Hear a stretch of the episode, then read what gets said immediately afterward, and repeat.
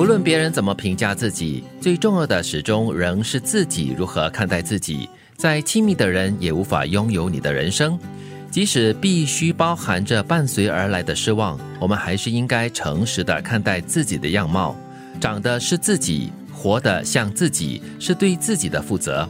无法成为别人期待的样子，无需抱歉。我们只需要尽可能去成全自己喜欢的样子，那就够了。勇敢的做自己，嗯，好好的展现自己。勇敢的接受自己的长相，勇敢的去面对自己。对着镜子的时候，要告诉自己说：“我还是最好的。”嗯，不要为别人而活了。嗯，现在这个时代啊，我们讲的是自己、自我嘛，比较多一点。但是当然也不要让自我膨胀嘛。主要就是提醒我们要活成自己想要的样子。对呀，因为无论别人怎么样去评价自己，都是以他们的眼光、他们的角度、他们的价值观去看你，并不代表说你就是真正是那个样子哦。嗯，虽然我们常会说别人对我们的评价很容易影响我们了，嗯，可是呢，我们要不断的提醒自己，当别人给我们评价的时候呢，其实他们的资源是有限的，因为他们不是我们啊，而且他们也不熟悉我们啊，也不知道我们是怎么走来的呀。所以，其实这句话很重要的一点就是说，即使是包含着伴随而来的失望，我们还是应该非常诚实的看待自己的样貌。嗯，不管是样貌啦，我觉得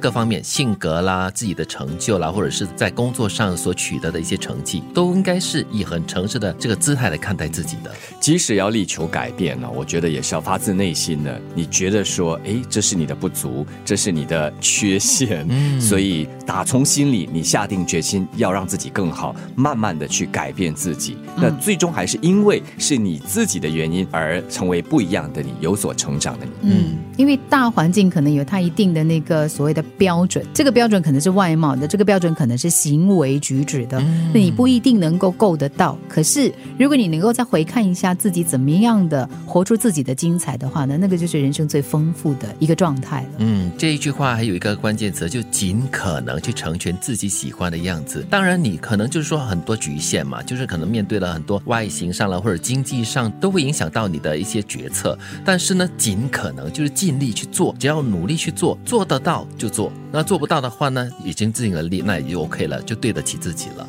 真正的缘不只是给对方留下美好的第一印象，而是对方认识你很多年后仍然愿意和你在一起。真正的缘不只是瞬间吸引对方的目光，而是对方熟悉你后依然欣赏你。真正的缘不是来得早，而是来了以后不再走。这里的缘说的是缘分的缘哈，嗯，所以要让人对你留下印象，然后呢，这段缘或者这段情谊可以持之以恒，更多是你的品行、你的人格、你的价值观，嗯，吸引了他，那么才可以持久啊。嗯，其实缘分这件事情真的很难讲，而且它只不过是一个开头了。我觉得，如果你觉得他是来了就必须要留在你的生命当中的话，那是很天。真的一个想法，因为能不能够留下人，能不能够持续呢，还要靠双方的经营的。嗯，而且天时地利人和，很多时候很多东西都可能改变不了的，然后都会影响到你跟这个人之间的一个缘分。所以我觉得最后一句话听得很有感触，就是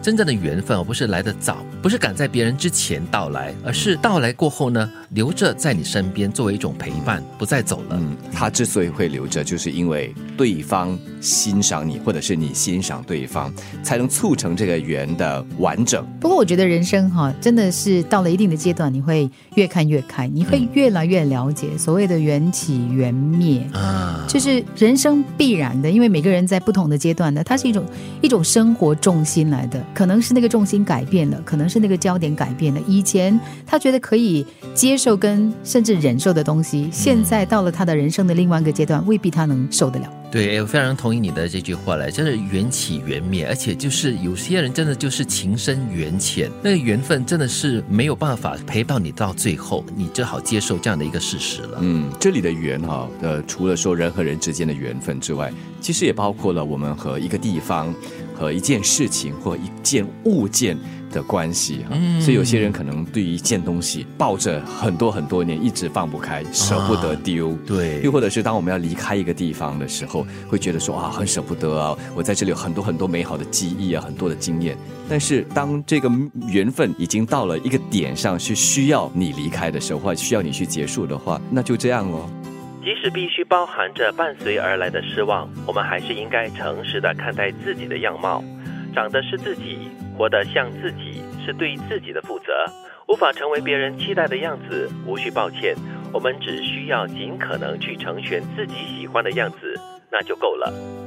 真正的缘，不只是给对方留下美好的第一印象，而是对方认识你很多年后，还是愿意和你在一起。